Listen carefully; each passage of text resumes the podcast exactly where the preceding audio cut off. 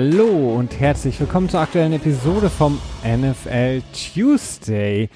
Heute in der Woche, ähm, in der wir das erste Spiel wieder erleben dürfen. Das Hall of Fame Game steht vor der Tür zwischen den Broncos und den Falcons.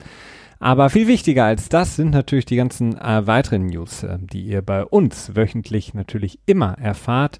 Die Themen, die wichtig sind um auf dem neuesten Stand zu sein, um dann auch ähm, in die Preseason wirklich reinzustarten und ähm, alles Wissenswerte auf jeden Fall auf dem Schirm zu haben.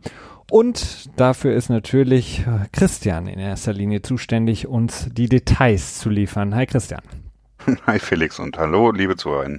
Denn wir haben wieder viele Details, Christian, in dieser Woche. Ähm, wir sprechen über äh, Verlängerung, Vertragsverlängerung, neues Geld, was ähm, ja so ein bisschen ausgehändigt wurde. Äh, Verletzungen, das ist im Grunde genommen der unschöne Nebenaspekt, sobald eben das Training wieder richtig startet, die Intensität sich erhöht. Ähm, und dann natürlich noch so ein paar weitere äh, News, die ähm, bei uns wichtig sind, die wir mit euch teilen wollen. Äh, was so in einem Front Office zum Beispiel gerade passiert ist, ähm, Sperren etc. Die Dinge, die ähm, wirklich auch für die Teams äh, von großer Bedeutung sind. Und ähm, Christian, vielleicht fangen wir an mit dem, was ich gerade angesprochen habe, mit dem neuen Geld. Es sei denn, du möchtest gerne über dieses mit Spannung erwartete Hall of Fame Game sprechen. nee, du hast mir gerade eben gesagt, wer überhaupt spielt am Wochenende. Ähm, Dallas gegen, nee, Denver gegen Atlanta, all gut. also das ist der, der, der absolute Live-Beweis dafür, dass du mir wirklich ungefähr so, glaube ich, so am Stück zehn Sekunden zuhören kannst. Ähm, nein, es Was? ist es ist Denver äh, gegen die Atlanta Falcons. Ähm, falls du den Head-to-Head-Vergleich sehen möchtest, der natürlich für so ein äh, Hall of Fame-Game unglaublich ähm, aussagekräftig ist. Ähm, das letzte Spiel haben die Broncos gewonnen. Ach, äh, Entschuldigung, das erste, das ähm, auf ein letzte Aufeinandertreffen haben die Falcons gewonnen in 2016 und auch das in 2012 haben sie gewonnen. Ähm, natürlich alles unter anderen Vorzeichen. Diesmal jetzt im Hall of Fame Game, ähm, naja, es ist so ein bisschen so der Start, ähm, aber natürlich wissen wir aus Erfahrung, dass das einzig Spannende, was bei so einem Hall of Fame Game mal passieren kann, ist ein wunderschöner Fake Punt damals von den Tennessee Titan war's, Titans war es, glaube ich, ähm, die, ähm, wo der Kicker den Ball quasi hinter dem Rücken versteckt hat ähm, und dann in die Endzone gelaufen ist. Ja, und das letzte Mal relevant war es wahrscheinlich, als Tom Brady das äh, seinen ersten Snap genommen hat und dann gegen den einen von den Brady Six, quasi den sechs Quarterbacks, die vor ihm gedraftet wurden, äh, 2000, der so hoch gelobt wurde und dann relativ in schnell in der Versenkung verschwand. Giovanni Camasi. Ja, ja, so? genau. Der dann nachher äh, nee. Ziegen gehütet hat. Ist das so? Ja, das kann sein. Äh, auf jeden Fall ist er irgendwie in so einem, aus so einer Ranch dann irgendwie gelandet dann später, ne? Von dem weiß man gar nichts mehr. Die anderen haben ja noch so ein bisschen Karriere gemacht in, äh, als Highschool-Coaches beispielsweise oder Spurgeon Wynn, der hat, glaube ich, eine Agency so ein bisschen gegründet und ja, Chad Pennington kennt man natürlich auch noch und ja, aber ansonsten Mark Bolger, der hat natürlich auch ein, zumindest ein gutes Jahr gehabt bei den Rams. Ähm, und die anderen, ich meine, der hieß Giovanni Camasi. Kann jetzt auch, äh, kann, ich kann es jetzt auch irgendwie mit einem Mafia-Film verwechseln ein bisschen, aber ich meine, dass er so hieß. Ähm, hochgelobt, extrem athletischer Quarterback, der von den 49ers gedraftet wurde und ähm, im Grunde genommen, ja, einer der größten Bass überhaupt war und der die NFL-Fläche sehr, sehr schnell verlassen hat, um dann Ziegen zu hüten irgendwo in Kalifornien. Giovanni Scarface. naja, okay, wäre Giovanni Scarface gewesen, hätte er vielleicht, wäre seine Karriere vielleicht ein bisschen anders weitergelaufen, aber nee, ähm, genau, das äh, Hall of Fame Game, also wie gesagt, ähm, klar. Es ist Football, ähm, es ist Live-Football, ähm, im Game Pass kann man sich das angucken. Aber ähm, viel erwarten darf man da nicht. Was man auf, beziehungsweise wovon man viel erwarten darf und muss und kann, äh, sind zwei Personalien, Christian, über die wir sprechen müssen. Zwei Verteidiger, die neue Vertragsverlängerungen bekommen haben. Der prominentere, wobei beide relativ prominent sind, aber der deutlich prominentere Name ist Bobby Wagner von den Seattle Seahawks, einer der letzten Verbliebenen aus dieser glorreichen äh, Defense, mit der sie fast zwei Super Bowls gewonnen ha hätten haben. Ähm, er, der noch über, ja, zurückgeblieben ist, nachdem ja Sherman weg ist, Earl Thomas jetzt weg ist, Cam Chancellor nicht mehr da ist. Ähm, er hat eine neue Vertragsverlängerung bekommen, drei Jahre 54 Millionen von den Seahawks, ähm, 40 Millionen garantiert ähm, und ähm, für ihn auf jeden Fall ähm, etwas, was er jetzt sehr lange auch gefordert hatte, äh, spätestens nachdem Russell Wilson bezahlt wurde. Ja, auch ziemlich zu Recht, denn er ist. Ähm, er ist ein Linebacker, Christian, ne? Aber er ist der Beste der Liga, ne? Äh, ja, das kann man diskutieren, dass ja. er der Beste der Liga ist. Ähm, und schon, ja, insgesamt finde ich, muss ich sagen, es ist eine ziemlich schöne Story, denn er ist auch wieder einer der wenigen Spieler, der seinen Vertrag quasi selbst verhandelt hat und sich meines Erachtens auch äh, deutlich, na, ich weiß nicht, ob er sich deutlich besser angestellt hatte, zumindest ist das Ergebnis ein deut deutlich besseres, als das letzte Mal ein Spieler mit prominentem Namen selber versucht hat. Das war dann äh, Sherman bei den 49ers. Denn ähm, er übertrifft CJ Mosley um eine Million. Das ist so eine Stelle, da könnte man argumentieren, okay, eine Million mehr hätte vielleicht ein Agent vielleicht ein bisschen mehr raushandeln können. Gleichzeitig ist es ein relativ kurzer Vertrag was ähm, ja generell meines Erachtens immer eigentlich eher gut ist für den Spieler.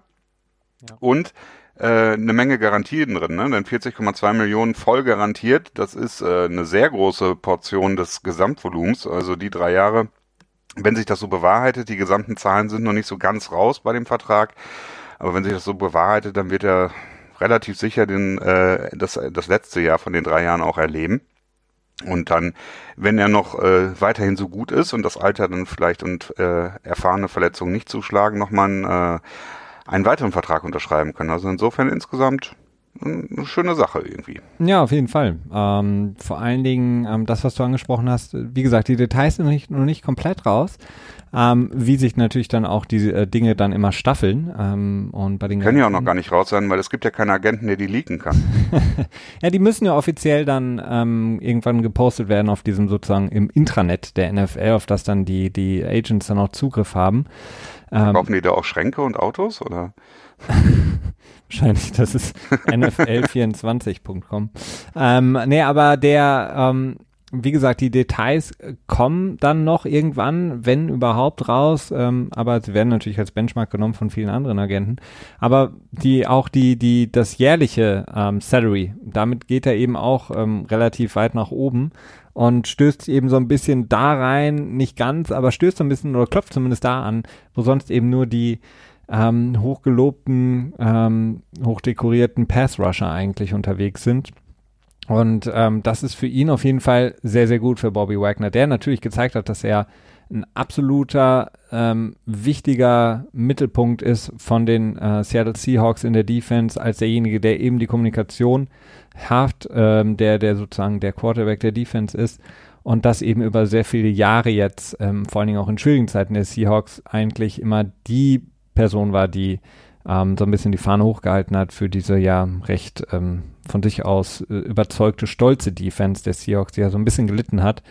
Ähm, von daher für ihn auf jeden Fall sehr, sehr gut. Äh, Richard Sherman hat ihm ja auch so ein bisschen gratuliert dann direkt ähm, zu ähm, der Art und Weise, das eben selber zu machen. Und egal, ähm, wie es dann am Ende sich äh, wirklich darstellt, ähm, wie viel mehr er vielleicht hat als andere, ähm, oder vielleicht wie viel weniger er hat nach dem nächsten großen Linebacker, der einen neuen Vertrag bekommt.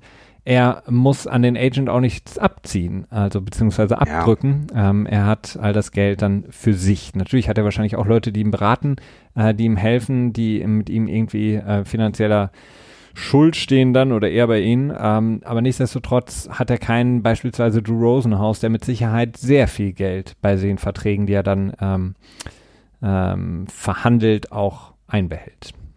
Ja, soweit ich weiß, ist das ähm, geregelt, dass maximal drei Prozent quasi an die Berater und Agenten, also dass sie maximal drei Prozent äh, verlangen dürfen, was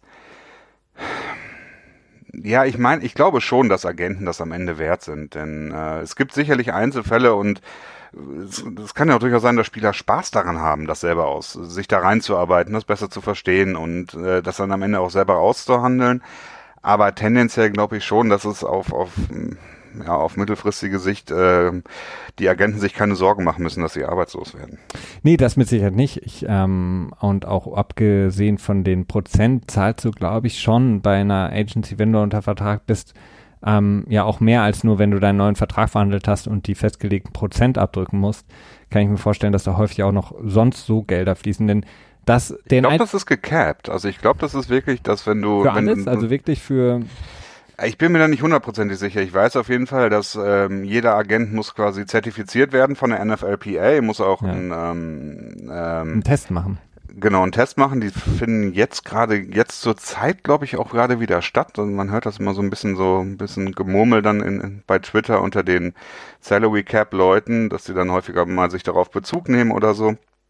Und ich habe schon mehrmals gelesen, dass es halt diese 3% Cap gibt, äh, die Agents quasi nehmen dürfen, d- wenn sie halt quasi zertifiziert sein wollen. Ne? Denn diese Zertifizierung kann natürlich auch jederzeit äh, wieder entzogen werden von der NFLPA und dann dürfen sie Spieler halt auch nicht vertreten und dementsprechend glaube ich, dass das also ich könnte es mir gut vorstellen, dass es wirklich komplett maximal drei Prozent halt sind. Ähm, unter Umständen sich dann auch Agenten, wenn sie dann vielleicht eher neu im Business drin sind und noch nicht so einen großen Kundenstamm haben, unter Umständen dann vielleicht auch gü- günstigere Raten anbieten, um halt attra- attraktiver sein für Spieler und sich dann so quasi ein, ein Staple, oh, das wäre dann Stall, ne? Irgendwie komisch, äh, von Spielern aufzubauen, ein, ein Kader quasi von Klienten äh, zu erarbeiten. Und na, ich weiß nicht, wenn du überlegst, drei Prozent von 54 Millionen, das sind etwas mehr als 1,5 Millionen.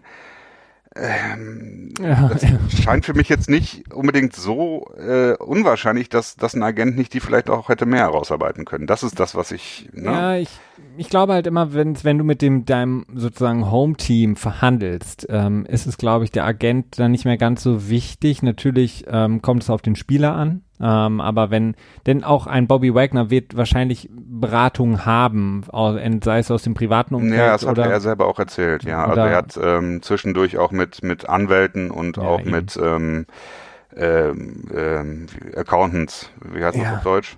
Äh, Buchhaltern ja. quasi gesprochen.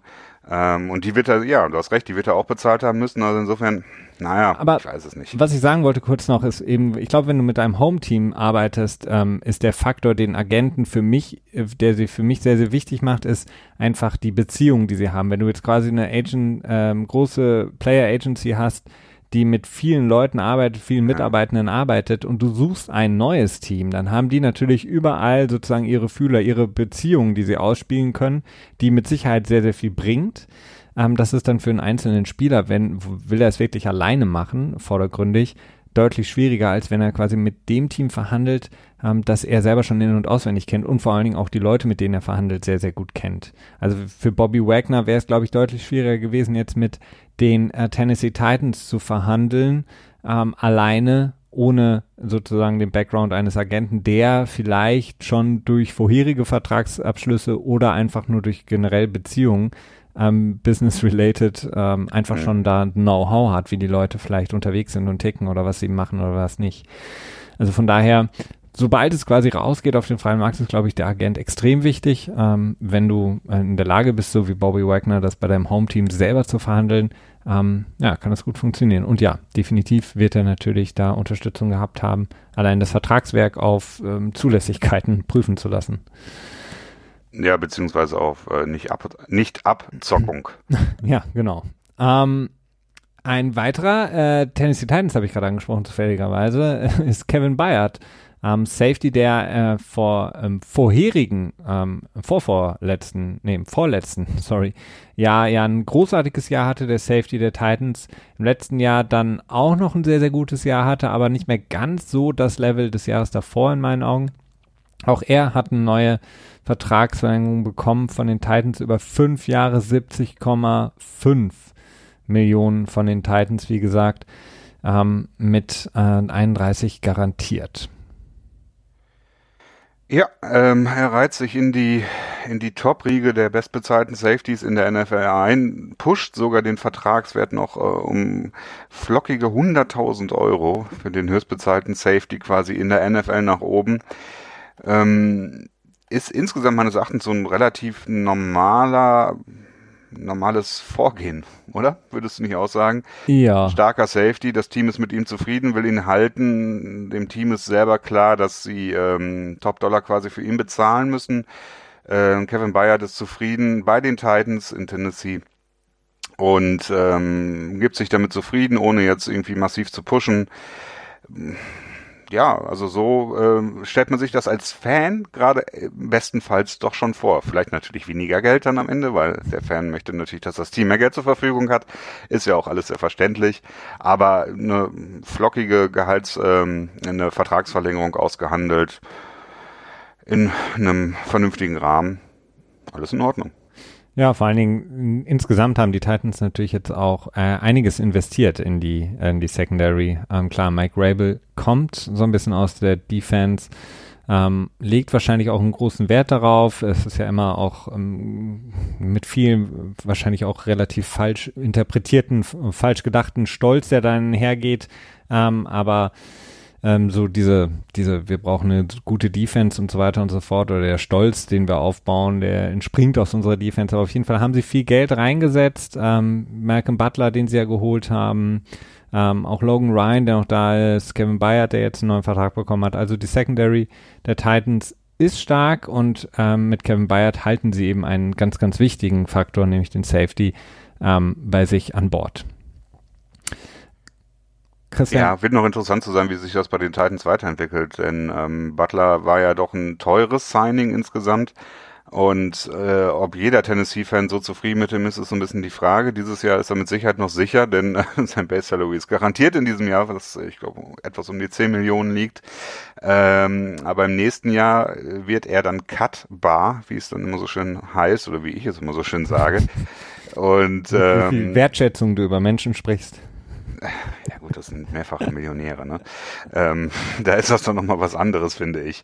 Ähm, aber ja, wir werden sehen, die Titans sowieso viele Fragezeichen. Also es ist sehr spannend, wie sich das mit Marcus Mariota entwickelt, der jetzt gerade unter seiner Fünfjahresoption immer noch ähm, steht und keinen Langzeitvertrag hat und ähm, vermutlich, bevor die Saison losgeht, auch keine Focken bekommen wird. Äh, wahrscheinlich auch nicht in diesem Jahr, denke ich, es sei denn, er legt so einen unglaublich starken Start hin, dass die Titans sich dann auf einmal doch sicher sind, dass er der eine ist, der Auserwählte ist, der sie in die glorreiche Zukunft führt, aber tendenziell ähm, steht, glaube ich, ein, tja, für, für das Front Office um GM John Robinson in 2020 ein ähm, ereignisreiches Jahr wahrscheinlich an. Ja, schade eigentlich, ne? weil insgesamt das Team, insgesamt wirklich ein starkes Team, ist auch in der Tiefe ein sehr gutes Team, was den Kader angeht, ähm, was aber nie wirklich mehr als an den Playoffs zu kratzen, beziehungsweise eben mal kurz reinzuhüpfen für ein Spiel, nicht mehr rausholen kann. Ähm, eigentlich, was das Talent angeht, ähm, mit Sicherheit ein sehr, sehr gutes Team, was mehr erreichen könnte, aber es scheitert einfach so ein bisschen an der Konstanz. Ähm, großartige Spiele, gerade im letzten Jahr auch diese ganzen Overtime-Krimis, die sie hatten und knappen Spiele, die sie gewonnen haben, aber dann eben in der Woche drauf dann ähm, gegen ein vermeintlich schwächeres Team verloren. Marcus Mariota mit seinen Verletzungsproblemen. Ähm, das ist so ein bisschen schade, so eine ständige Achterbahnfahrt bei den Titans. Ähm, ich glaube, vor zwei, drei Jahren oder was vor zwei Jahren, ich weiß es nicht, vor der Saison war ich wirklich sehr ähm, habe ich sehr dran geglaubt, ähm, ähnlich wie du jetzt irgendwie an die Colts glaubst, ähm, habe ich so gedacht, so ja, die Titans dieses Jahr und dann haben sie zwischendurch so Phasen gehabt, wo du gedacht hast, oh ja, die sehen sehr, sehr gut aus in der AFC, aber tja, dann hat es doch nie wirklich gereicht. Ja, das stimmt. Ähm, ich weiß auch nicht, ja, es könnte gut sein, dass es vor zwei Jahren war. Ich kann mich auch daran erinnern, da hatte ich auch eine Zeit gehabt, wo ich doch ähm, eher freudig auf sie geschaut habe. Ähm, wir haben in, äh, ähm, was, was so das Coaching angeht, nicht immer so freudig auf Mike Tomlin geguckt, Christian. Er hatte auch eine äh, Vertragsverlängerung bekommen, eine Einjahresvertragsverlängerung. Auf der einen Seite ähm, gut, ähm, auch wenn es nur ein Einjahresvertragsverlängerung ist. Ähm, denn er stand jetzt auch in der Kritik, auch intern. Ähm, Im Grunde genommen wurde ihm auch häufig zur Last gelegt, dass er eben das Team, sein, sein Stil, das Team zu führen, sei eben vielleicht ein bisschen aus der Zeit gefallen oder sei vielleicht auch nicht so adäquat gewesen immer, die, die Unruhen, die es da gab, ähm, dann, dass, dass er quasi Ben Roethlisberger so ein bisschen immer den Rücken gestärkt hat, obwohl der eben reihenweise die eigenen Mitspieler unter den Bus geworfen hat.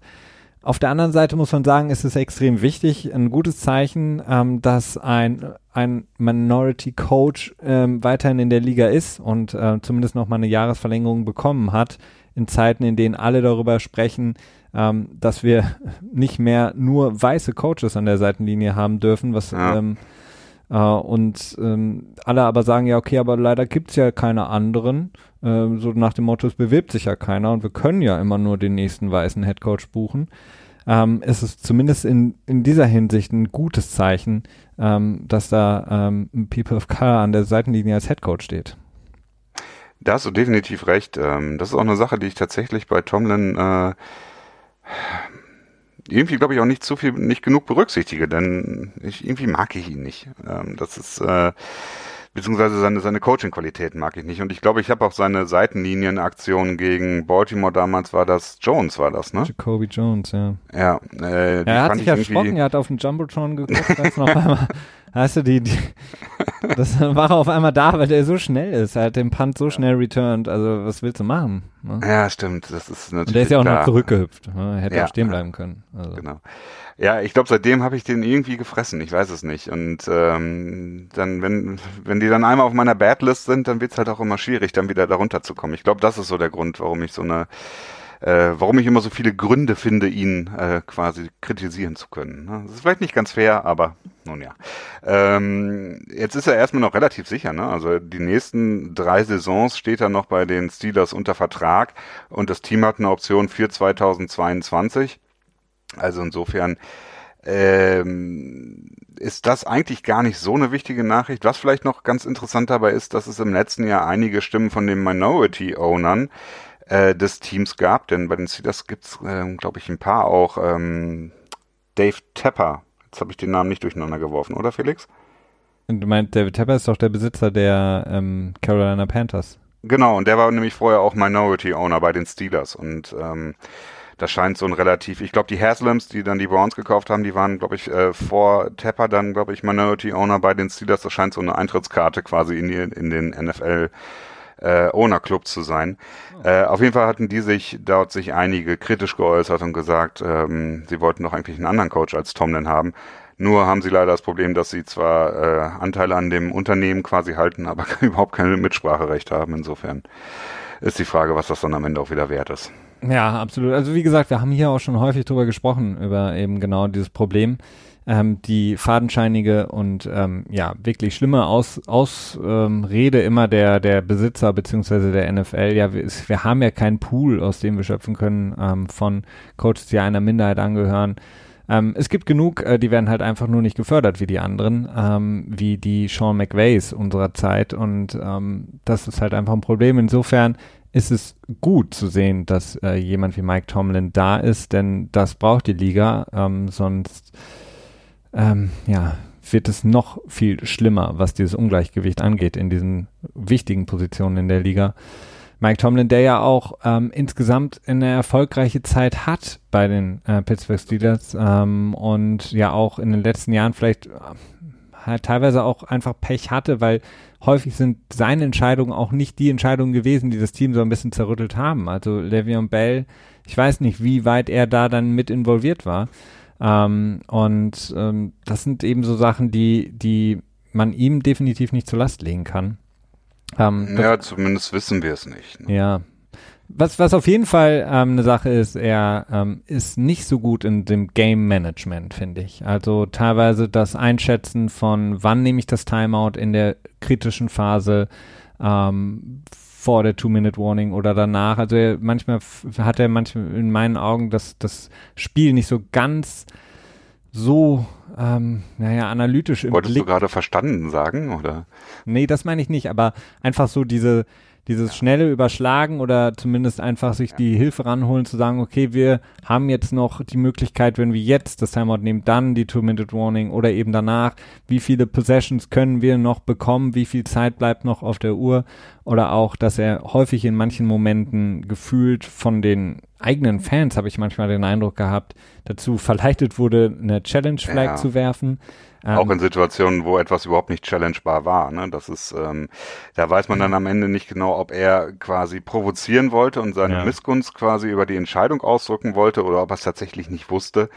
Äh, aber auch darüber hinaus häufiger wirklich sehr, sehr fragliche äh, tja, Timeout-Entscheidungen. Ähm, was ja auch dazu geführt hat, dass zumindest bei den Steelers drüber nachgedacht wurde, äh, quasi einen Ernie, Ad Ernie Adams einzustellen, also einen Game Management Assistant Coach, keine Ahnung, Berater oder sowas.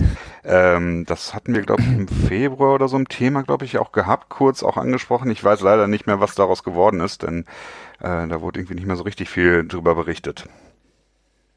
Christian, ähm, wir müssen, ähm, wir haben, wir haben noch zwei große Themenblöcke auf jeden Fall. Ähm, das eine sind einmal ähm, Sperren und das andere sind die Verletzungen, die ich ansprach. Ähm, das Übel, das man so ein bisschen mit sich schleppt oder die Teams mit sich schleppen, sobald sie eben sagen, okay Leute, jetzt trainieren wir wieder ähm, volle Pulle. Ähm, und ein Team hat es ganz dick getroffen, und zwar die New York Giants, denn sie sind von beiden Sachen ähm, betroffen, einmal von ähm, Sperre und von Verletzungen, äh, vor allen Dingen in ihrem Receiving Core. Ähm, Golden Tate, Sterling Shepard, über den hatten wir auch schon mal kurz, den hatten wir schon mal kurz angesprochen. Und ähm, natürlich auch Corey Coleman, die ähm, verletzungsbedingt rausfallen, beziehungsweise Tate, der gesperrt wird. Genau, alle auch unterschiedlich. Äh, Corey Coleman hat sich das Kreuzband gerissen, ist raus für die Saison. Nun werden die Giants jetzt wahrscheinlich auch nicht äh, auf ihn alles gesetzt haben. Also das ist vielleicht jetzt nicht die, die, das größte Problem. Sterling Shepard hat, äh, oh, was hatte der nochmal für eine Verletzung gehabt? Den Daumen gebrochen. Daumen gebrochen, aber ist ähm, nicht komplett raus für die Saison. Ähm, wird wohl vielleicht sogar zur ersten Woche fertig sein. Ja, er hatte zumindest äh, letzte Woche dann ähm, schon auch wieder ähm, teilgenommen am Training, mit, äh, indem er quasi individuell trainiert hat. Ja. Ähm, ist natürlich die Frage, ab wann kann er voll einsteigen und ähm, die unglaublich harten Bälle, die Eli Manning ja wirft, ähm, auch dann fangen mit dem gebrochenen Daumen, äh, so dass es ihn nicht mehr hindert. Ähm, das ist jetzt so ein bisschen die Frage. Zumindest kann er in, wenn du so willst, Football-Shape bleiben, aber er kann eben noch nicht äh, voll an den sozusagen 11 on 11 Drills teilnehmen. Genau. Ähm, Glaube ich auch nicht, dass es jetzt ein riesiges Problem sein wird bei ihm, Sterling Shepard. Ähm, Golden Tate wird aber äh, aller Wahrscheinlichkeit nach, trotzdem er einen verständlichen Appeal quasi ausgesprochen hat an die Liga, vier Spiele äh, fehlen, denn er hat eine Substanz zu sich genommen, ohne zu wissen, dass er sie zu sich nimmt, und zwar, weil sie eine äh, in Form eines äh, IWF-Treatments, Ja, ähm, du, wie das auf Deutsch heißt? ähm, ich, Ähm, ich ja. hatte, ich hatte das gerade im Kopf, oder muss ich Ja, lachen. ich also, auch. ähm, Aber es fällt mir häufiger wieder raus. Das ist so ein typisches, ja, äh, auch, naja, okay. auch die deutsche, ähm, das deutsche Wort dafür ist jetzt nicht äh, ist wirklich, ähnlich, ne? ja, ähm, Ja. In vitro, in vitro, genau. in vitro, irgendwas noch weiter dahinter. Ja. Äh, genau, und ähm, das ist wahrscheinlich eine Potenzfördern dann wahrscheinlich eher weniger, aber dann ähm, äh, Fruchtbarkeits, das hört sich komisch an, Fruchtbarkeitsfördernd. naja, auf jeden Fall hat er dieses Präparat zu sich genommen und da waren halt ähm, äh, Präparate oder zumindest ein Präparat drin, das auf der Liste steht, die nicht zu sich genommen werden. Das hat er so geäußert. Das ist sehr verständlich, ähm, dass er quasi denkt, so, okay, vielleicht kann dann die Strafe reduziert werden oder vielleicht ganz wegfallen, aber die Vergangenheit zeigt, dass das sehr selten passiert, denn äh, es ist schon ein paar Mal vorgekommen. Ich weiß leider nicht mehr, bei wem es war. Ich glaube, ich habe es mir auch hier auch aufgeschrieben. Nee, habe ich nicht. Der berühmte Ähm, Dieter Baumann mit seiner Riesa, ich weiß, ich verwechsel immer den Namen, heißt er wirklich Dieter Baumann? Der Langstreckenläufer, der ähm, gesagt hat, das war in seiner Zahnpasta. Ach, das war der mit der Zahnpasta. Ja, Ne, genau. gab's noch nicht auch diesen Alpezin-Typen? Der mit Koffein oder so? War Nee. da nicht auch mal ein Fall? Nee, es gab da noch einen wunderschönen Fall, äh, da hat ein Radsportler gesagt, das war ähm, verunreinigtes Fleisch. Ähm, Ah, Glenbuterol. ähm, Rindfleisch irgendwie aus, ja, aus Argentinien oder so, ne? Und da Ja. kommt auch so ein bisschen mein, ich hab Mitleid mit Golden Tate. Ähm, Ja. Und wir haben letzten, in letzter Zeit so viel über Sperren gesprochen, die auf anderen Grundlagen beruhen. Ähm, wir haben darüber. Robert Mathis war das, der in 2014 hatte eine vier äh, Spiele Strafe abgesessen und es war derselbe Fall, dass es ähm, quasi eine, eine Fruchtbarkeitsmedizin äh, war, äh, wo die verantwortlich war für den positiven Test. Ja, also genau, das ist halt das Problem. Also er wird die Spiele wahrscheinlich gesperrt werden mit sehr, sehr hoher Wahrscheinlichkeit, denn es gibt im Grunde genommen bei einer positiven, bei einem positiven Dopingbefund zwei Möglichkeiten, weswegen du freigesprochen werden kannst, wenn der Befall wirklich positiv ist. Also die ähm, schöne A- und B-Probe. Äh, wenn die beide positiv sind, kannst du im Grunde genommen nur noch gewinnen, wenn du den Prozess irgendwie inhaltlich in Frage stellen kannst. Sprich, ähm, die Urinprobe meinetwegen, die genommen wurde und wurde aus New York irgendwo in ein Labor gebracht und die Kühlkette wurde unterbrochen beispielsweise. Oder irgendwie sowas. Wenn du sowas nachweisen kannst. Chain of Custody, ne? Genau, dann hast du die Möglichkeit, dagegen vorzugehen. Ähm, in dem Fall von Golden Tate scheint es wahrscheinlich nicht der Fall zu sein.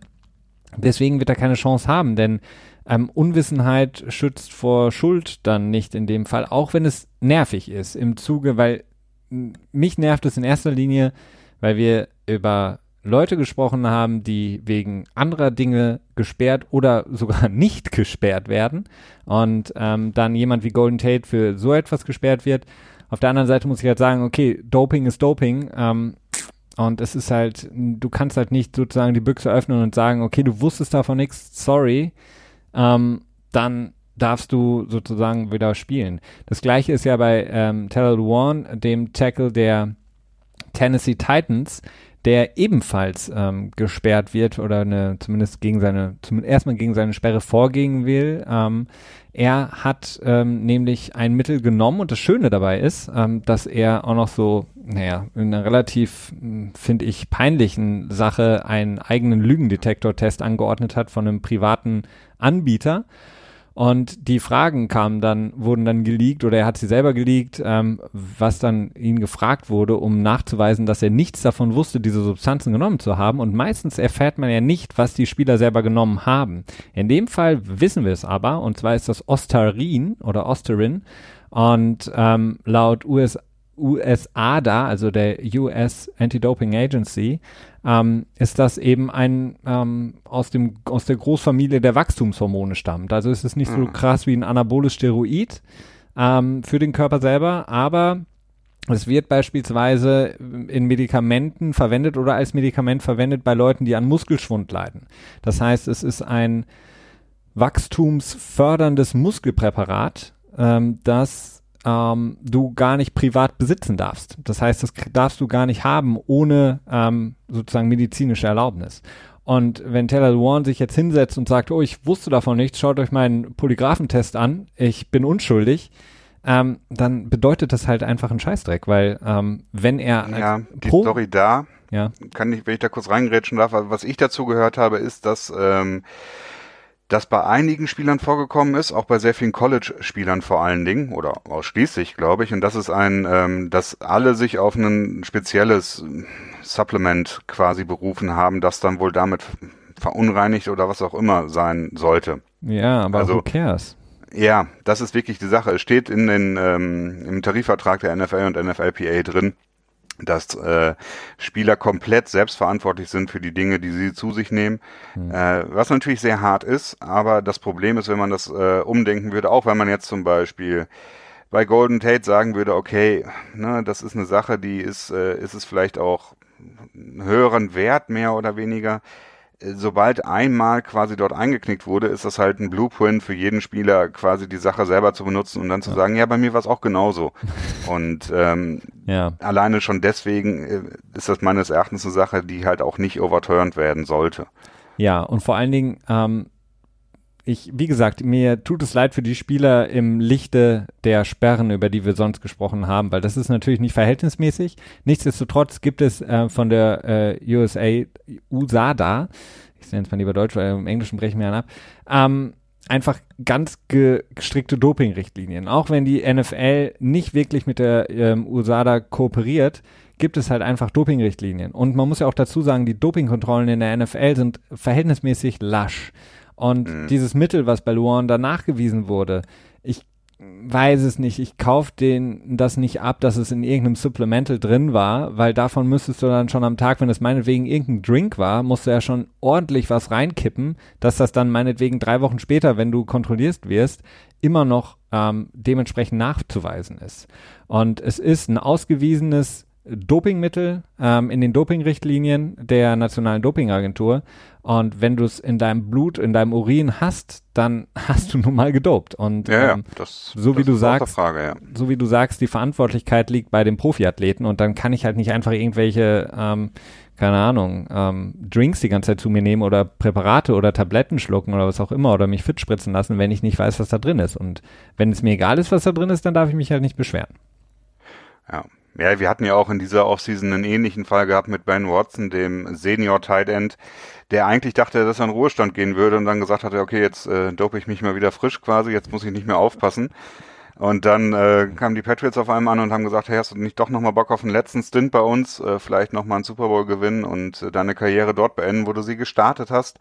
Hat er gesagt, ja, okay, aber hey Bill, ähm, da ist noch so eine Kleinigkeit, die problematisch sein könnte. Ich habe da gestern so ein paar Sachen zu mir genommen, von denen ich gar nicht mehr weiß, was es war. Ähm, Ja, ich weiß auch gar nicht, wie das passiert ist. Die waren auf einmal da und dann in meinem Magen oder in der Spritze und dann in meinem Po. Ähm, bin, so, also ich bin morgens aufgewacht, das ganze Zimmer war versüstet. Ähm, und dann bin ich neben dieser leeren Pillenschachtel aufgewacht. Oh, ich hoffe, ich Ja. muss heute nicht kontrollieren, äh, kontrolliert werden. Also, also ja, es gesagt. ist, ähm, es kann verständlich sein, man kann auch Mittel mit den Spielern haben, man kann es ihnen auch glauben oder halt eben auch nicht. Das bleibt dann auch immer jedem selbst überlassen. Äh, der Schlussstrich sollte eigentlich sein, dass extremere Fälle zumindest meines Erachtens vorliegen müssen als jetzt bei Golden Tate und bei Taylor Lewan, äh, dass dann quasi eine Sperre angepasst oder sogar gar aufgehoben wird, weil das meines Erachtens wirklich nur die die ähm, die Fluttore öffnet. Ähm, das ist zwar kein Absolut. deutscher Ausdruck, aber äh, ich hoffe, ihr wisst, was man meint, äh, was ich meine. Und bei dem kläglichen Versuch von Leon, ähm, eben gegen seine Sperre vorzugehen, ist für mich zumindest eine sehr interessante, Sache, wie gesagt, rausgekommen, und zwar das Mittel, ähm, auf das er positiv getestet wurde. Und er erweist dann natürlich auch vielen Leuten den Bärendienst, denn ähm, die Zeit der anabolen Steroide ist so ein bisschen, zumindest im Profisport, in dem eben die Nachweisverfahren deutlich besser geworden sind, so ein bisschen, kommt so ein bisschen aus der Mode und es wird natürlich nach neuen Mitteln gesucht. Und Ostarin ist eben eins, ähm, das noch nicht so super bekannt ist, so wie ich das zumindest verstanden habe. Ähm, das heißt, vielleicht wird dann da etwas Geld investiert, um da ein Schnelltestverfahren zu entwickeln. Ähm, denn ähm, es soll wohl sehr, sehr gut sein für den schnellen Muskelwiederaufbau oder schnellen Muskelzuwachs. Das heißt, Hat Peyton Manning nicht gerade eine Doku jetzt bei ESPN Plus rausgebracht? ja, aber du meinst, wie man, äh, wie man illegal an Osterin oder Osterin kommt? Könnte Ja, sein, ja. Aber Ähm, die Doku war nicht bei ESPN, sondern bei Al Jazeera, ne? Und wie Ja, gesagt, das, das- Mittel bekommst du nicht irgendwie so. Das musst du dir schon irgendwie besorgen und zwar ähnlich wie wenn du jetzt irgendwie Epo dir besorgen willst. Das kriegst du jetzt auch nicht ähm, so mal eben in der Apotheke ähm, Freihaus. Von daher hat es etwas Gutes. Ich ähm, habe mich zumindest darüber gefreut, endlich mal zu erfahren, worauf ähm, die, ähm, was so gerade en vogue ist. Ja, aber was ich auch wirklich auch noch positiv anmerken wollte, ist, dass die ähm, NFL mittlerweile auch Wachstumshormone als äh, Doping klassifiziert, denn das war ja vor, war das 2014? Ähm, worauf spielst du an? Peyton Manning und die, äh, die Story Oh, das kann gut sein, ja. Oder 2015, damals war nämlich, war nämlich HGH, da war zumindestens das, ähm, also HGH, war damals ähm, das, ähm, tja, das Mittel quasi, das immer in den Schlagzeilen war. Und damals ähm, war es noch nicht wirklich als, als ähm, äh, gebannte Substanz überhaupt gelistet. Also insofern konnte man damals noch, äh, wenn man wirklich so Early Adopter in Sachen Doping quasi war, äh, frei davon kommen. Ja, ähm, wie gesagt, diese, die ähm, Wachstumshormone sind halt auch für den Körper, das weiß man halt mittlerweile auch, welche Schäden die anrichten können. Anabole Steroide sind natürlich sehr gefährlich, deswegen muss man irgendwo hinkommen, wo es nicht ganz so gefährlich ist, du trotzdem aber einen Effekt hast auf deine ähm, Leistungsfähigkeit nachher. frag Ähm, mich, ob dann in sieben Jahren quasi auch rückwirkend, wie damals bei Lance Armstrong und bei den ganzen Tour de France alle Titel aberkannt werden?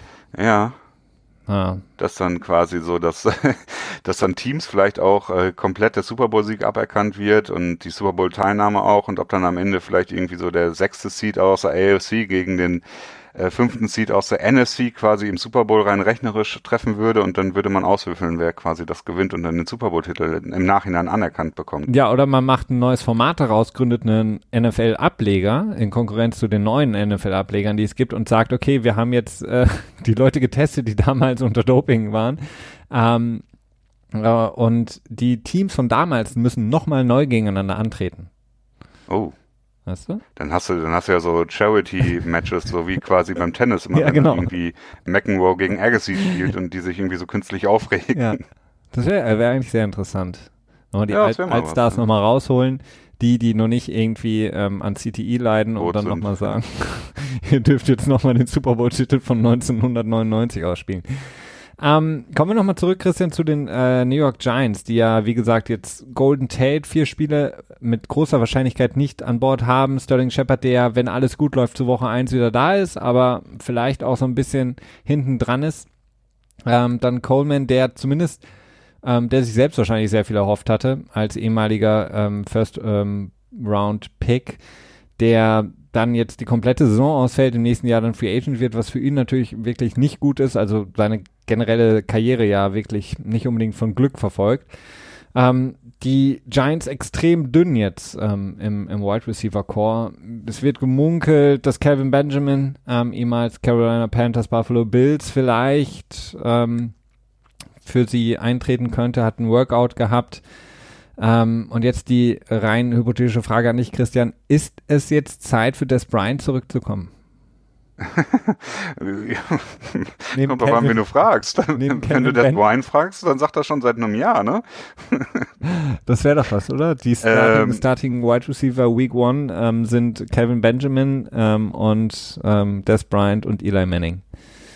Oh, Eli Manning? Dann, ah, okay. Ja, ähm, ja ich meine, er hatte sich auch relativ spät das, ähm, die Achillessehne auch gerissen, ne? Das war ja. doch in Woche 10 oder 11 oder so. Weißt du noch, wann das ungefähr war? Hm, keine Ahnung. Kann sein. Also insofern, und dann hast du ja neun Monate, also es ist die Frage, ob er jetzt überhaupt im Moment schon fit ist. Ne? Wir sehen das ja auch bei Demarius Thomas bei den äh, Patriots, der ist ja auch noch nicht äh, wirklich aktiv im Training drin. Der läuft zwar immer schon so ein bisschen rum, aber belastet sein, ich glaube, das war das linke, äh, die linke Achillessehne, die ihm gerissen ist. Das belastet, die belastet er immer noch nicht ganz. Also ist er noch sehr vorsichtig. Ist auch die Frage, ob das Point überhaupt fertig ist. Oder vertue ich mich jetzt vollkommen und hat sich das Kreuzband gerissen? Nee, ich meine, es war die Achilles-Sehne, ja, ne? aber gut. Also wie gesagt, für die Giants ähm, kein, keine ruhmreichen Start in die ins Training Camp beziehungsweise dann eben auch jetzt in die Preseason, ähm, denn sie werden jetzt erstmal planen beziehungsweise trainieren müssen mit denen, die noch da sind. Unter anderem Leute wie Benny Fowler oder auch Russell Shepard, ähm, Cody Latimer, aber das ist jetzt natürlich nicht unbedingt ideal. Ja. Das sind eher so alte Namen, die damals schon eher so B-Receiver waren, ne? ja. Also, aber gut, ich meine, Giants halt, ne? Ähm, sorry an alle Giants-Fans, ich äh, würde mir jetzt für dieses Jahr jetzt nicht so viel. Ich würde halt eher hoffen, dass, äh, dass die äh, Eli Manning-Situation sich ein bisschen klärt, ne? Also kein Game Pass kaufen als Giants-Fan, sondern irgendwie auf die aufs Fernsehen hoffen, dass da vielleicht irgendwann mal ein Spiel gezeigt wird. Ja, in der Preseason vielleicht. Nein, Scherz beiseite. Natürlich wird da auch mal ein Spiel gezeigt, aber ich würde mir nicht zu viel In der Wiederholung. Ähm, die Jets haben auch einen ähm, kleinen Rückschlag gelitten auf der Wide Receiver Position mit Jamison Crowder, ähm, der sich äh, den, ich glaube, den, den Knöchel verletzt hat. Ähm, da ist die Frage, wann, wie er wieder zurückkommen kann. Er zumindest für Sam Darnold auch ein sehr, sehr wichtige Anspielstation in der Offense der Jets. Ähm, über AJ Green hatten wir schon mal gesprochen. Da ähm, kam jetzt raus, dass er schon operiert wurde an seinem Knöchel und ähm, dass er jetzt so sechs bis acht Wochen fehlen wird, wahrscheinlich. Ähm, ja, das war auch eine irgendwie auch wieder so eine so eine typische Twitter gehypte Story, denn sie waren auf dem Trainingsfeld von Daytona, habe ich das richtig in Erinnerung? Das kann sein, ja, das war so irgendwie Daytona kenne ich eigentlich nur von Daytona, von Daytona 100, ne? Ja. Ähm, ja, Äh, es sieht so aus, als wenn der Turf, also der, der, der Trainingsbelag, der Rasen, wie auch immer, das Spielfeld jetzt am Ende wohl doch nicht schuld war, denn äh, ich glaube, Kirkpatrick ist im Prinzip auf seinen Fuß draufgefallen und ja. Und äh, so wirkt es, zumindest haben das die äh, Twitter-NFL-Doktoren und Doktorinnen äh, so bestätigt. Insofern glaube ich jetzt nicht, dass es dort äh, tatsächlich dann an dem Turf am Ende lag. Äh, passt aber halt insofern, dass ähm, AJ Green ein paar schwierige Jahre halt hatte in der Vergangenheit, ne? Und jetzt wohl zumindest Woche eins rausfallen wird, äh, jetzt auch eine kleine Operation daran hatte, ähm, am Knöchel beziehungsweise an den Bändern. Sagte ich eben. Oh, sorry, ja, ich habe mir dann zugehört. Sollen wir eigentlich den Podcast aufstellen, Christian, dass du einen machst und ich einen mache? Ja, können wir eigentlich auch. okay, aber ähm, zudem kommt jetzt auch noch hinzu, dass John Ross, ähm, der sozusagen ähm, nächste Wide Receiver der Bengals, ähm, sich auch verletzt hat mit einem Hammy und ein paar Wochen fehlen wird. Also deine Vorbereitung ähm, hapert es doch auch durchgehend bei den Bengals jetzt, die ja sowieso ähm, so schwierig zu greifen sind, ähm, für mich zumindest ähm, haben sie jetzt mit einigen Problemen zu kämpfen, was das ähm, ja, Spielerlazarett angeht, denn das füllt sich täglich. Ja, aber auch bei Cincy wäre ich halt in, äh, auch vor diesen Nachrichten, äh, was die Chancen für sie angeht, in dieser Saison sehr verhalten gewesen, ähnlich wie bei den Giants. Mit dem Unterschied, dass man bei Cincy sogar noch nicht mehr auf einen vermeintlichen Backup-QB, auf einen neuen Rookie gucken kann und hoffen kann und da seine ganzen Hoffnungen drauf projizieren kann. Ähm, es gibt, gibt's, äh, fragen wir dich als, als Beat Reporter, Christian, ähm, enger Vertrauter von Jerry Jones. Was gibt's Neues in Sachen Ezekiel Elliott? Wie geht's ihm? Äh, er trainiert ja jetzt wieder am Strand. Ähm, ja, er ist in Mexiko. Ja. Ja, also er hält sich dort in Form. Er will richtig, äh, richtig ripped zurückkommen. Mhm. Geht's dann so schön rein. Also, der möchte am liebsten 12 Pack haben und weiß, glaube ich, noch nicht, dass das äh, genetisch ist, wie viele Packs man dann dort hat naja, egal. Ähm, sehr kontrovers und auch sehr ähm, sich selbst widersprechend sehr häufig, was man aus Dallas halt hört. Auf der einen Seite Josh Jerry Jones, äh, Sieg Elliott ist der der Strohhalm, der unseren Drink umrührt und wir wissen ja, dass es für Jerry Jones äh, wenig Wichtigeres gibt als ein Drink. Insofern könnte man von der Aussage davon ausgehen, dass äh, Sieg Elliott sehr wichtig für ihn ist, aber auf der anderen Seite sagt man dann so, hat er jetzt in der letzten Woche gesagt, dass ähm, äh, man heutzutage ja nicht mehr unbedingt einen Superstar Running Back braucht, um einen Super Bowl zu gewinnen. Also da sagt er quasi wieder was Gegenteiliges. Insgesamt. Ja, er sagt, ja. you don't have to have a rushing champion. Ja. Also ähm, in Anlehnung natürlich an Emmett Smith, der ähm, damals Rushing genau. Champion war und den Super Bowl gewonnen hat. 94 war das, glaube ich, ne? 93. 93. Und ähm, naja, klar, da hat er natürlich mal ein bisschen recht, der Jerry Jones. Nichtsdestotrotz ähm, wird es dem Ganzen nicht helfen, in der Öffentlichkeit den Spieler in ähm, zumindest nicht, will nicht sagen Misskredit zu bringen, aber ähm, seine Rolle kleiner zu reden. Ähm, denn diese Zeiten von ähm, bevor wir an uns an den Verhandlungstisch setzen, hauen wir erstmal über die Medien uns gegenseitig eins ins Gesicht. Ähm, ist nicht so unbedingt hilfreich, denn das verhärtet ja nur die Fronten. Ja, ich meine, in solchen Situationen ist es natürlich immer gut, wenn man Agenten hat, der als Buffer dann zwischen äh, dem knallharten Zahlen Front Office äh, sitzt und dem Spieler, der unter Umständen äh, seine persönlichen Gefühle verletzt und auch durchaus zu Recht verletzt sehen könnte, wenn man ihm vorwirft, dass er unwichtig sei.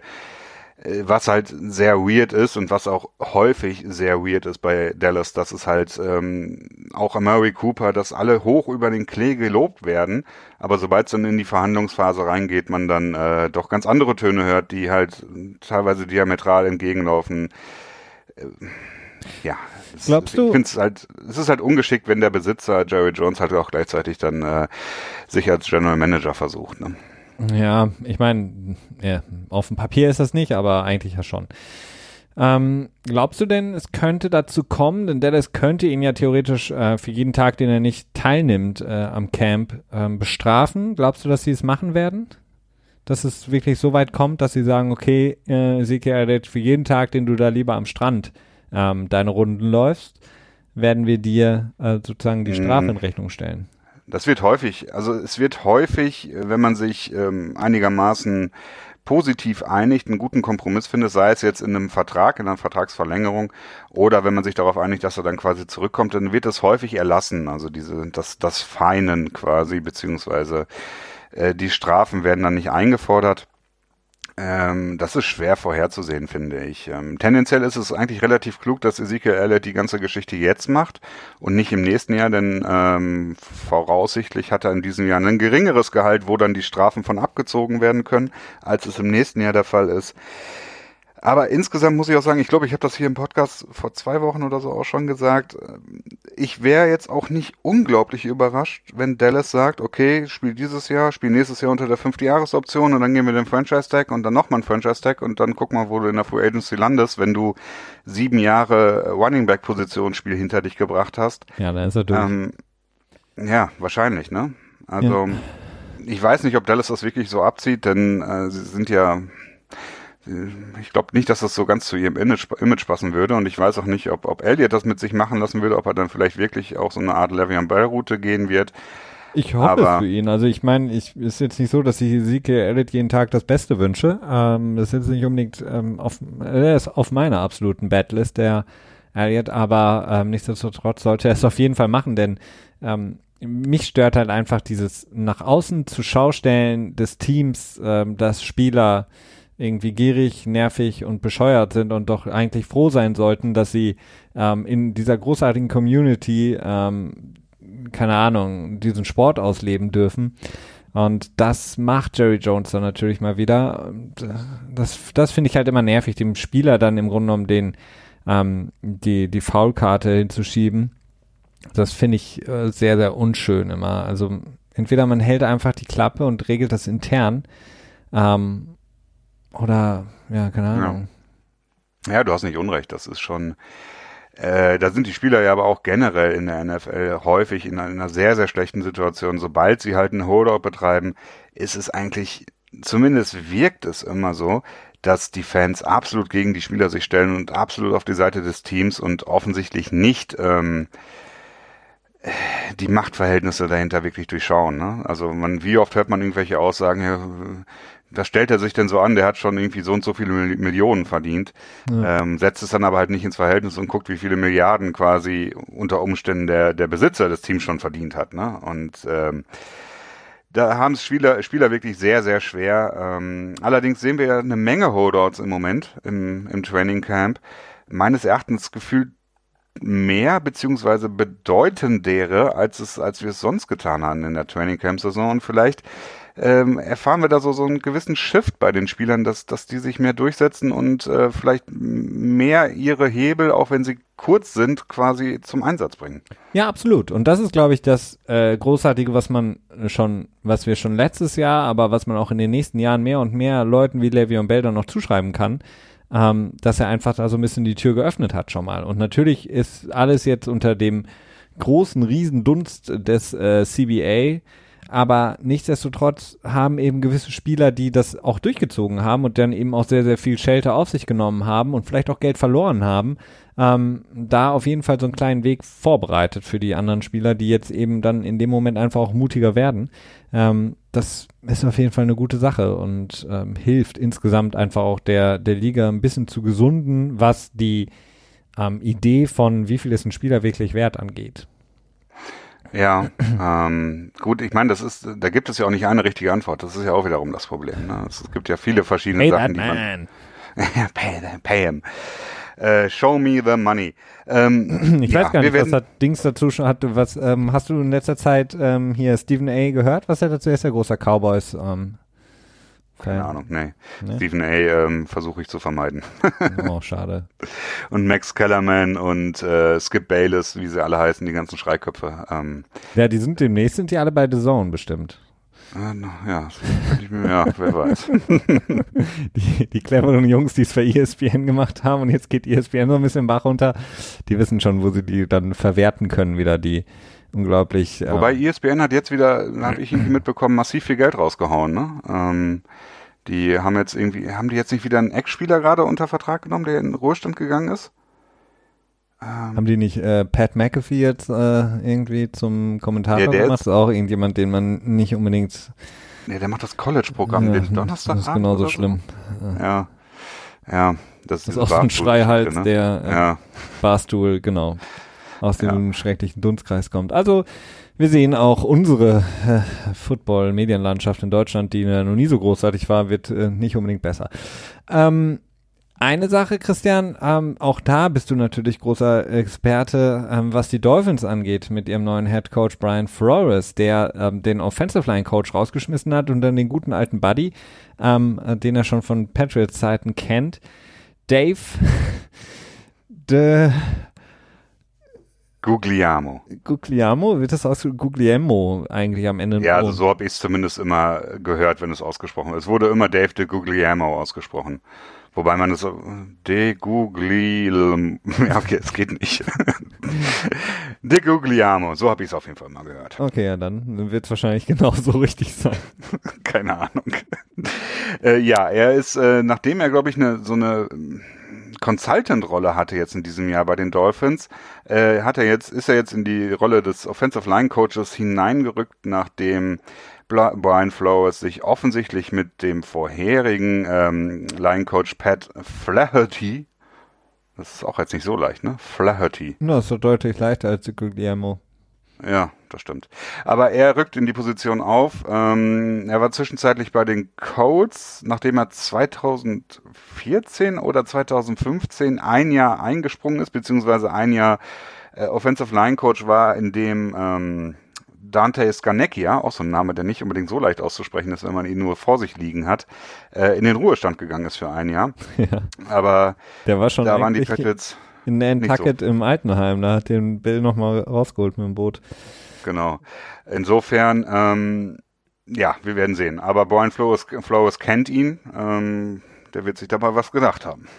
Wahrscheinlich. Ähm, denn so wie man ja auch gehört hat, ist Brian, Brian Flores auch, äh, er zieht so ein bisschen das durch, was alle versuchen, die aus äh, New England weggehen, so diesen harten Weg durchzuziehen. Ähm, er, es gab mehrere Berichte, dass er mit Spielern und auch mit Coaches, Assistant Coaches aneinander geraten ist, weil die eben nicht so ähm, wie, man im Englischen sagt, so buy-in waren und eben dem, dem Ganzen so gefolgt sind, wie er sich das vorstellt und quasi die gleichen, den gleichen Drang verspürt haben, das Ganze jetzt rumzureißen und wirklich mal ähm, ähm, wirklich die Sachen anzupacken und äh, ähnliches hat man ja auch gehört von ähm, Matt Patricia, der ja in seinem ersten Jahr in Detroit auch ähm, häufig, ähm, zumindest von den Beat-Reportern hat man es gehört, angeeckt ist mit Leuten da, weil er einfach äh, mit der laschen Art da nicht mehr umgehen konnte und einfach gesagt, okay, wenn ihr erfolgreich sein wollt, dann müsst ihr jetzt quasi alle mir hinterherlaufen und wenn ich aus dem Fenster springe, müsst ihr hinterher springen, so nach dem Motto.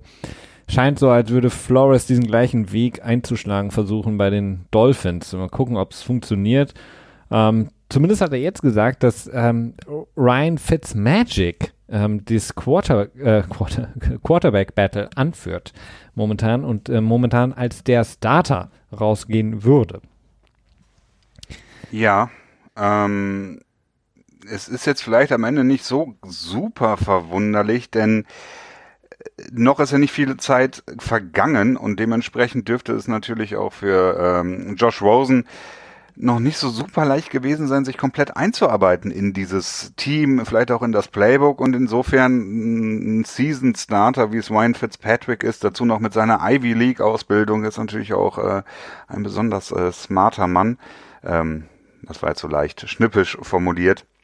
Ähm, wundert mich das nicht, denn gleichzeitig ist es, glaube ich, auch taktisch die beste Herangehensweise für die Dolphins, wenn sie wirklich Josh Rosen ganz vorsichtig betrachten und einfach äh, auch so wenig Druck wie möglich von den Medien aussetzen. Stell mal vor, sie würden jetzt sagen, Josh Rosen ist unser Starter, äh, was dann auch für den Medienhype wieder um ihn passieren würde. Und ich glaube, so ist es sogar auch leichter für Rosen, sich zu entwickeln und zu entfalten.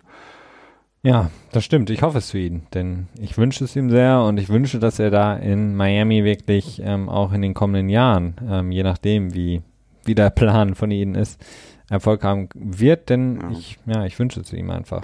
Ja, es ist aber halt nicht so eine leichte Situation, ne? denn Nee. entweder also die sicherste Variante für ihn, dass er eine lange Karriere in der NFL hat, wäre die, dass ähm, er in diesem Jahr spielt und er in diesem Jahr gut spielt. Denn wenn er gar nicht spielen sollte, nehmen wir an, Ryan Fitzpatrick wird die ganze Saison durchspielen und äh, nicht nur für drei Spiele heiß werden, sondern wirklich für 16 Spiele heiß werden und nicht irgendwie eine Interception-Party zwischendurch feiern ähm, dann werden die Dolphins halt auch wieder im nächsten Jahr, würden sie in den Draft gehen und sagen so, ja, okay, wir brauchen einen jungen Quarterback ähm, oder wir brauchen einen Quarterback und Rosen hat sich nicht unter Beweis stellen können. Es ist keine leichte Situation für ihn. Ähm, eine andere Sache, die mir so ein bisschen entgegen den Strich gegangen ist die äh, Woche, war, als ich wieder mal gelesen habe von Kareem Hunt. Und zwar hat der eigene Besitzer der Browns, Jimmy Haslam, ähm, zumindest auch schon öffentlich kundgetan, dass er mit der NFL in Kontakt treten möchte, in der Hoffnung, dass Kareem Hunt trotz seiner Sperre, ähm, der acht-Spiele-Sperre, die er bekommen hat, ähm, sich mit bei dem Team aufhalten darf, sprich bei allen Meetings etc. dabei sein darf. Denn normalerweise ist es so vorgegeben, dass wenn du gesperrt bist ab dem Tag, ähm, äh, Start der Liga, äh, Start der, der Regular Season, ähm, bist du raus aus dem Spielbetrieb, du bist raus aus allen Meetings, du bist raus aus allem, ähm, was das Team dann eben macht, Training und vorbereitungstechnisch. Und ich glaube, du darfst sogar noch nicht mal den Fitnessraum benutzen, der im Team ist, also der im, in ja. den Team-Facilities drin ist. Und darfst dann erst wieder kommen, wenn die Sperre abgesessen wurde. Ähm, Jimmy Haslam hofft jetzt, dass er das bei ähm, Kareem Hunt so ein bisschen umgehen kann ich weiß es nicht. Also ich finde es mhm. A, schwierig in der Personalie Kareem Hunt das zu machen, wenn jetzt irgendwie ähm, Gettleman gesagt hätte, ich möchte aber dann, dass Golden Tate trotzdem da sein darf.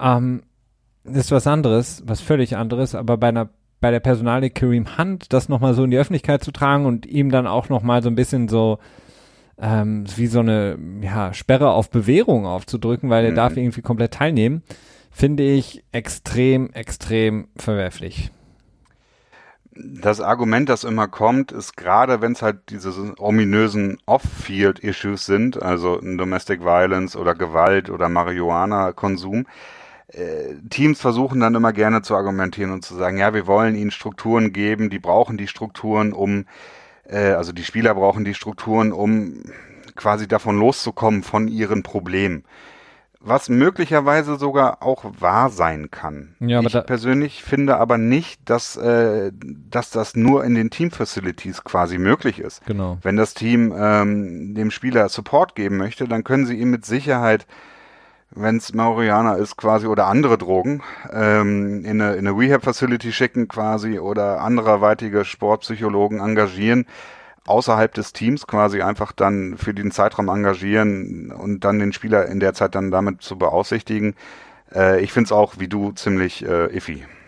Ja, vor allen Dingen äh, genau das, was du sagst. Sie könnten Kareem Hunt zehn Leute bezahlen, die ihn den ganzen Tag beschäftigen, ähm, die ihn von einem Workshop äh, zum nächsten Vortrag bringen, äh, in denen er dann vielleicht mal Sachen hört, wie ähm, die Problematik bei ähm, Domestic Violence, die die ähm, ähm, Sachen wie toxische Maskulinität, die Sachen wie ähm, wie sind so Macht, Machtstrukturen und warum ist er ähm, jemand, der ähm, das aufs perfideste ausgenutzt hat. Also ihn da einfach mal weiterbilden und ihm so ein paar Sachen an die Hand geben, denn davon wird es auch in Cleveland und Umgebung zig Angebote geben, ähm, in denen er sich beteiligen könnte oder wo er sich reinsetzen könnte. Also es ist, wenn, wenn das ein reiner Argument ist, man möchte quasi seine Transition wieder sozusagen in, in die äh, äh, in die Welt der äh, friedliebenden Menschen erleichtern, mhm. dann kann man ihm 200.000 Workshops äh, mandatory aufbrummen genau. vom Team und sagen, du gehst heute zu dem Vortrag, morgen gehst du zu dem Workshop und dann nimmst du am Wochenende an einem, keine Ahnung, Blog-Seminar zum Thema Domestic Violence teil. Ähm, und äh, wie kann ich vielleicht meinen ähm, Ärger äh, nicht an unbedingt der Frau auslassen.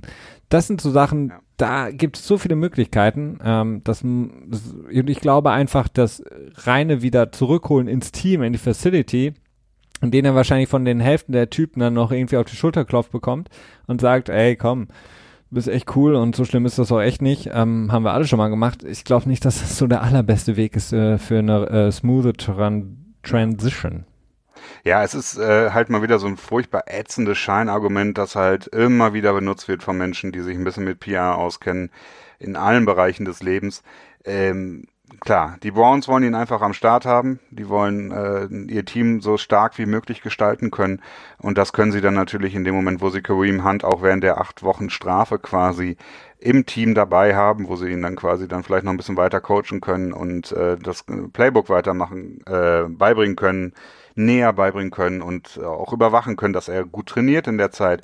Es ist ja durchaus verständlich, dass sie das Bedürfnis haben das Argument, das halt immer vorgebracht wird, das ist für mich halt einfach, ich finde das so nervig, weil das immer, das sind halt, das ist halt alles Fake, ne? Das ist, äh, nervt mich tierisch an, finde ich ätzend und äh, durchaus auch verwerflich, muss ich Absolut. schon sagen.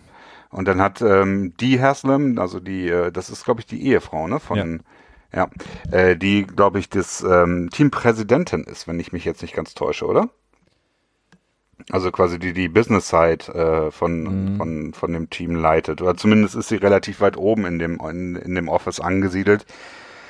Sie hat dann sich auch äh, interviewen lassen und auch sich sehr strikt geäußert, dass es ähm, dass Kareem Hunt quasi keinen Platz im Team sicher hat, dass er sich unter Beweis stellen muss und auch angedeutet, dass es sowohl auf dem Feld als auch neben dem Feld sein muss das ist, ähm, ich persönlich bin da immer sehr skeptisch. Das hört sich für mich immer wie Lip-Service an. Also quasi man sagt, was, äh, was äh, quasi erwartet wird von, von jemandem oder was halt eine gewisse, ähm, tja, eine gewisse Seite von Fans quasi dann beruhigen soll. Ähm, also da will ich das nicht definitiv sagen. Ich meine, das kann auch tatsächlich ihre wirkliche Einstellung sein und sie kann da sehr hart sein und sehr skeptisch sein, denn Kareem Hunt ist jetzt bei weitem, was das, was das Gehalt, das er bei den Browns bekommt, äh, nicht sicher, aber es ist halt alles irgendwie, ja. Ja, vor allen Dingen hätte er, hätte er irgendwie Marihuana geraucht, dann ist es immer easy, weil dann kann man sagen, okay, der, wir packen ihn jetzt sozusagen in eine Entziehungskur oder Entgiftungskur oder was auch immer. Ähm, wenn sowas wie äh, Domestic Violence vorkommt, dann ist es immer so, naja, das ist irgendwie schwierig, da können wir jetzt auch nichts gegen machen. Auch Hauptsache, wir haben ihn bei uns in der Facility. Also genau. vielleicht, wenn Bei du uns Glück, kann er dann zu Gott finden. Genau, vielleicht kannst du, wenn du Glück hast, machen wir dann noch irgendwie so einen 0815 Anger Management Kurs. Aber das eigentliche Problem wird nicht angegangen. Ähm, mhm. Wohingegen, wenn, wenn er, wenn er Gras geraucht hat, dann weiß man natürlich sofort, welches riesengroße Problem dieser arme Mensch hat. Und das kann man natürlich alles bekämpfen. Aber so Domestic Violence ist irgendwie schwierig. Also, was sollen wir da machen? So nach dem Motto. Und das ist irgendwie so, Traurig und lächerlich. Ähm, von traurigen Nachrichten, Christian, zu guten Nachrichten. Ähm, und zwar haben die Eagles ähm, Catherine Rage ähm, einge angeheuert, beziehungsweise ja einen Job gegeben im Front Office als Football Operations Coordinator. 30-jährige ähm, Kanadierin, ähm, Juristin, die äh, schon viel Erfahrung hat in seinem Front Office Job in der Koordination des Teams, ähm, der Football Operations in dem Moment. Ähm, sie hat schon für Fußballteams gearbeitet in Kanada und für das CFL-Team, die Montreal Alouettes. Genau, ähm, jetzt habe ich gerade wieder nur so halb zugehört. Sorry. Ähm, hast du gesagt, welchen Titel sie bekommt? Ja, Football Operations Coordinator. Okay. Ja, äh, das ist nämlich, glaube ich, auch genau derselbe Titel, den unser ähm, Jack Easterby, den wir jetzt auch schon eigentlich viel zu häufig in, im, im Podcast als Thema hatten, beziehungsweise Team Development ist, glaube ich, sein Titel bei den Texans. Happiness Manager. Happiness Manager. Ohne Happy, aber ohne Happy Pills, oder? Naja, solange, also, ja, solange du sie nicht nachweisen kannst, alles okay, ne? Okay, ja gut.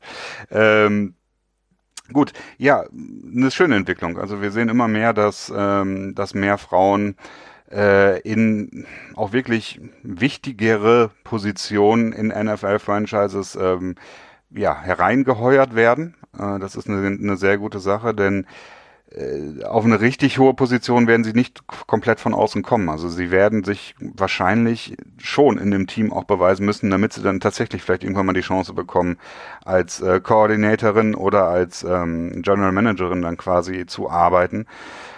Äh, definitiv eine sehr schöne Geschichte.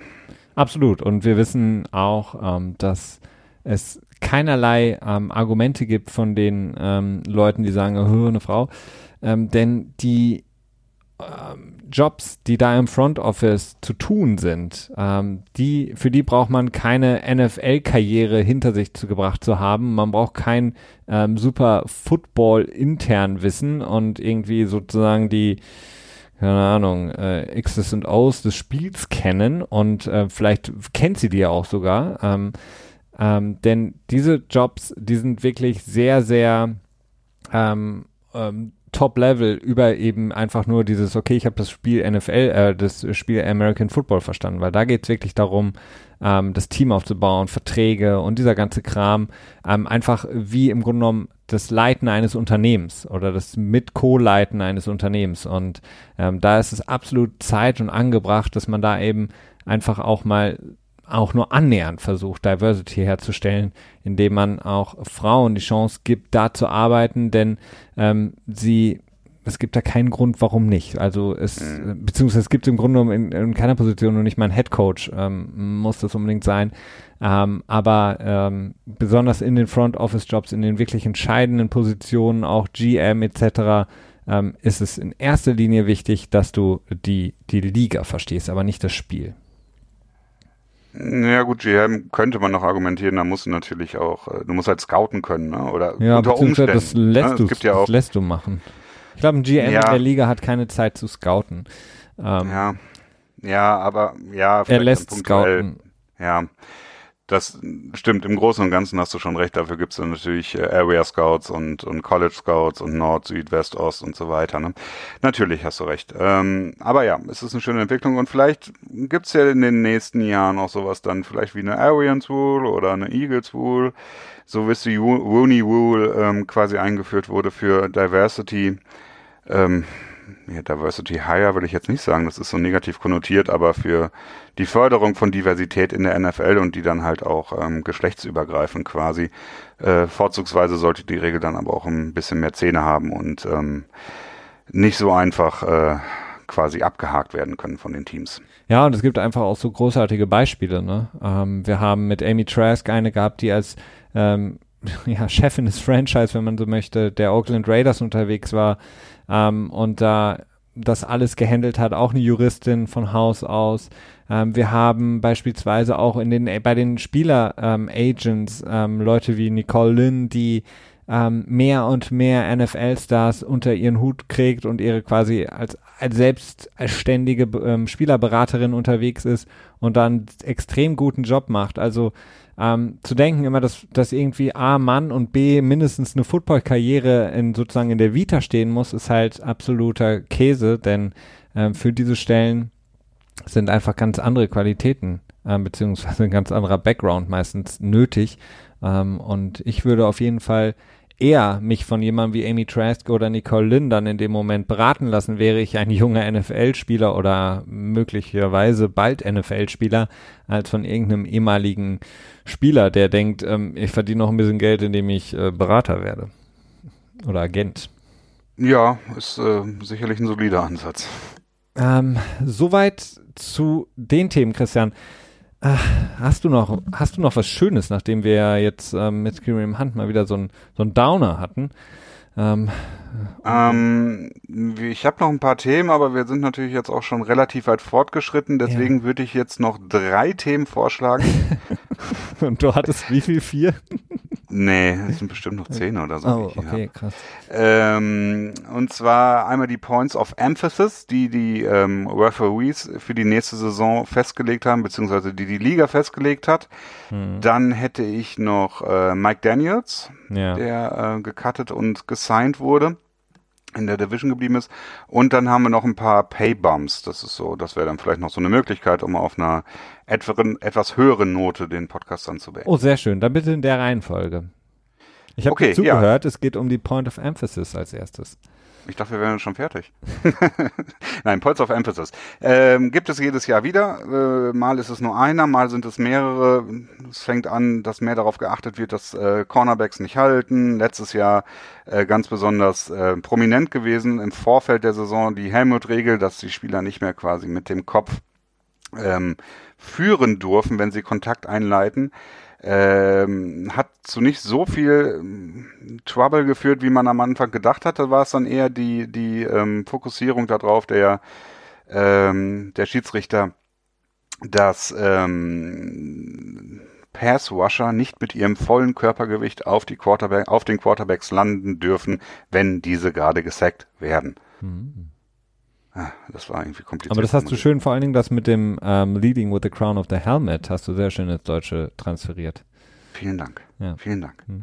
Ähm, ja, genau, das war letztes Jahr und da haben wir ja doch äh, auch wir viel drüber geredet. Ähm, die ersten drei Wochen war mega viel los.